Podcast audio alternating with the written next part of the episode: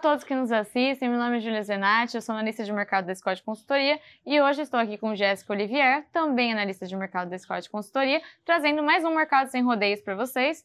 Hoje a gente vai falar um pouquinho sobre o mercado de grãos, de carnes e também o mercado do boi gordo, mas antes eu tenho um convite muito especial para fazer para vocês. Na semana que vem, tendo início na quarta-feira, dia 28, teremos aí o nosso encontro de intensificação de pastagens. O evento vai acontecer na quarta, quinta e sexta, sendo sexta-feira no nosso dia de campo. É, Para conseguir o seu ingresso, acessem o site encontros.scottconsultoria.com.br. O evento vai ser lá em Ribeirão Preto, no centro de eventos do Ribeirão Shopping. É, já começando pelo grãos, então, Júlia, o mercado do trigo aí a gente viu que a colheita está em bom andamento. Até o momento, nos principais estados produtores, a gente tem 14,3% colhido, segundo os dados aí da Conab, o levantamento deles. E os estados que estão mais adiantados são Minas Gerais e Mato Grosso do Sul, que já estão praticamente terminando acima de 90% da área já colhida. Já passando para o milho, a gente tem já o início da, da semeadura do milho de primeira safra principalmente aí nos estados do sul. Então, Rio Grande do Sul, Santa Catarina e Paraná já iniciaram os trabalhos de semeadura. Esse trabalho está vindo um pouco mais adiantado em relação ao mesmo período do ano anterior, de 4 a 10%, dependendo daí entre esses três estados. Por quê? A gente tem uma expectativa de laninha aí, como a gente já vem anunciando nos últimos mercados sem rodeios. É, então, isso pode causar, é, provavelmente, né, causará uma seca lá no sul então, os agricultores estão se antecipando para aproveitar aquela umidade no solo aí da, das chuvas que vieram no mês passado e ao longo desse mês também. Então, essa preocupação aí tem dado essa mexida na questão da uhum. janela de semeadura lá no estado do Sul. Ainda sobre o milho, a gente viu que os preços têm trabalhado um pouco, um pouco mais firmes ao longo desse mês aí, pegando as médias de agosto é, de 2022, agora o mês passado. Os preços estavam girando em torno de 84 reais por saca, isso é referência em Campinas, e agora a gente já tem esses preços um pouco mais altos, em 88 reais. Então, é, se programem aí, vocês que precisam fazer a compra do milho, porque os preços devem trabalhar mais firmes daqui em diante. É, ainda sobre a exportação, a gente viu que em agosto de 22 a gente teve recorde na exportação de milho. A gente exportou 7 milhões de toneladas e meia, então um volume recorde aí para os outros, em comparação aos outros meses. E no acumulado desse ano a gente também está com uma exportação muito boa para o milho. Então, nesse ano a gente já exportou 17,9 milhões de toneladas, né? Então, um volume realmente muito bom. A demanda no mercado internacional está bastante forte e isso deve seguir aí, ainda mais com a China começando a comprar uhum. o milho brasileiro aí para os próximos meses, é a expectativa, pelo menos, né?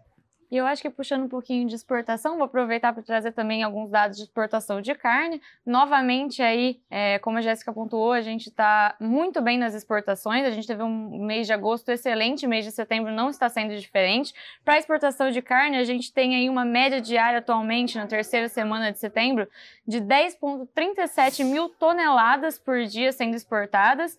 É, esse número reflete aí um incremento de 16,5 em relação a setembro de 2021 e tem tudo para esse mês ser novamente um recorde nas exportações, né? Entrar aí para o maior é, mês de exportações de carne bovina na história. Acho que é importante ressaltar também que esse volume maior vem sendo a China, né? Então, eles têm comprado mais, a gente acredita que eles vão adiantar o pico de compras dele entre agosto e setembro, ao invés de outubro, novembro, como a gente via, né? Então, esse mês provavelmente vai ser recorde. Mês passado a gente exportou, acho que 8,8 mil toneladas dia, né? Então, 2 mil toneladas a mais já esse mês. Então, esse pico deve vir agora em setembro. É, mas em contrapartida com esse mercado de exportações aí no seu pico, a gente tem o mercado interno já vindo aí de um período de consumo mais comedido Sim. e não foi diferente em setembro. A gente está vendo o consumidor doméstico é, comprando um pouco menos e com isso a gente está tendo uma pressão maior no mercado do boi gordo. Esse período de interesse safra de 2022 foi atípico comparado aos anos é, anteriores, né? Se a gente parar para analisar, hoje a cotação do boi gordo está em 385 reais. 285. A, 285 reais a arroba, desculpa, 285 reais a arroba. É, isso para mercado interno, isso né? para mercado interno. Ok. E com isso, é, esse, esse valor, ele representa em termos reais uma queda aí de 13,1% referente ao mesmo mês em 2021. Uhum. Então a gente vê esse período de entre safra de julho a setembro, que normalmente deveriam ser de preços maiores devido a uma oferta mais comedida, Uhum.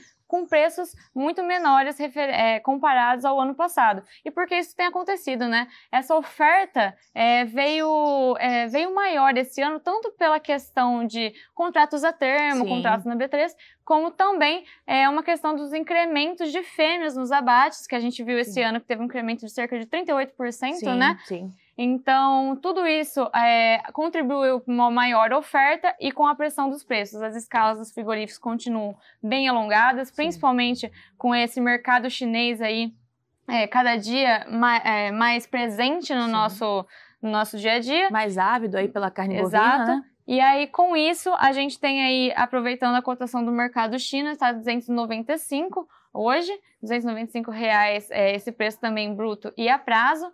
E tem tudo aí para as exportações continuarem bem, para o mercado chinês continuar Sim. bem, mas com esse mercado interno é, brecando, não acreditamos em, pelo menos assim, para o curto prazo, em ajustes positivos para a cotação do boi gordo. Sim, realmente. É, e pensando já mais no longo prazo ali, o final do ano, a gente tem historicamente preços maiores Uhum. para a arroba do boi gordo, tanto para o boi gordo quanto para a carne, né? esse aumento geralmente é é repassado.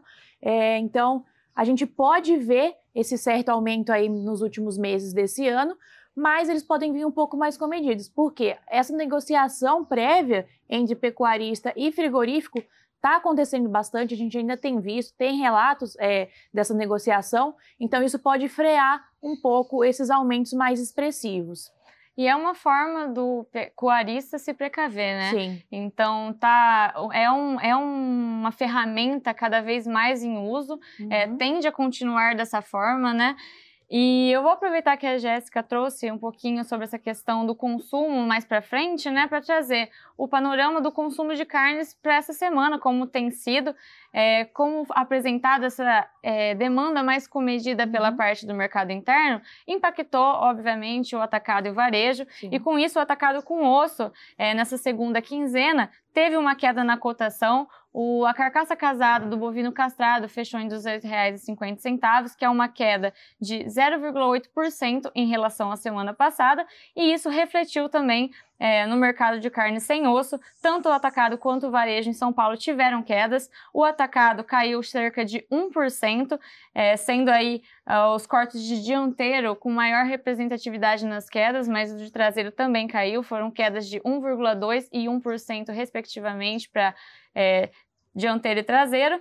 E no varejo, a gente também teve uma queda de 0,4% na média de todos os cortes. Então, o varejo não está conseguindo é, é, consumir a carne que o atacado tem disponível, a oferta de bovinos está grande, o atacado está com um certo estoque ali Sim. que não está conseguindo escoar para o mercado varejista, justamente porque esse mercado interno não está consumindo do varejo. Então, as expectativas para a próxima semana são de preços é, estáveis, a- sem de- é, dispensar possíveis quedas e para mais para frente, né, num período mais longo, pensando em eleições, Copa do Mundo, pode ser que esse consumo interno tenha um pico e com isso os preços dê uma, dê uma ajustada positivamente. A gente tem também questão de bonificação de final de ano, aqueles empregos temporários. Décimo terceiro salário. Sim. E mais é, a, a capitalização aí do povo brasileiro ainda está um pouco é, prejudicada, né? A gente ainda vê um poder de compra bem abaixo do que a gente está acostumado. E esse, esse consumo pode dar uma melhoradinha, mas talvez não tanto quanto a gente via nos finais de ano dos anos anteriores, né? Uhum. Bom, eu acredito que era isso que a gente tinha para trazer Sim. hoje. Foi um prazer ter todos vocês aqui nos ouvindo. Lembrando a todos do nosso evento na semana que vem. E muito obrigado por terem nos assistido. Até a próxima, pessoal!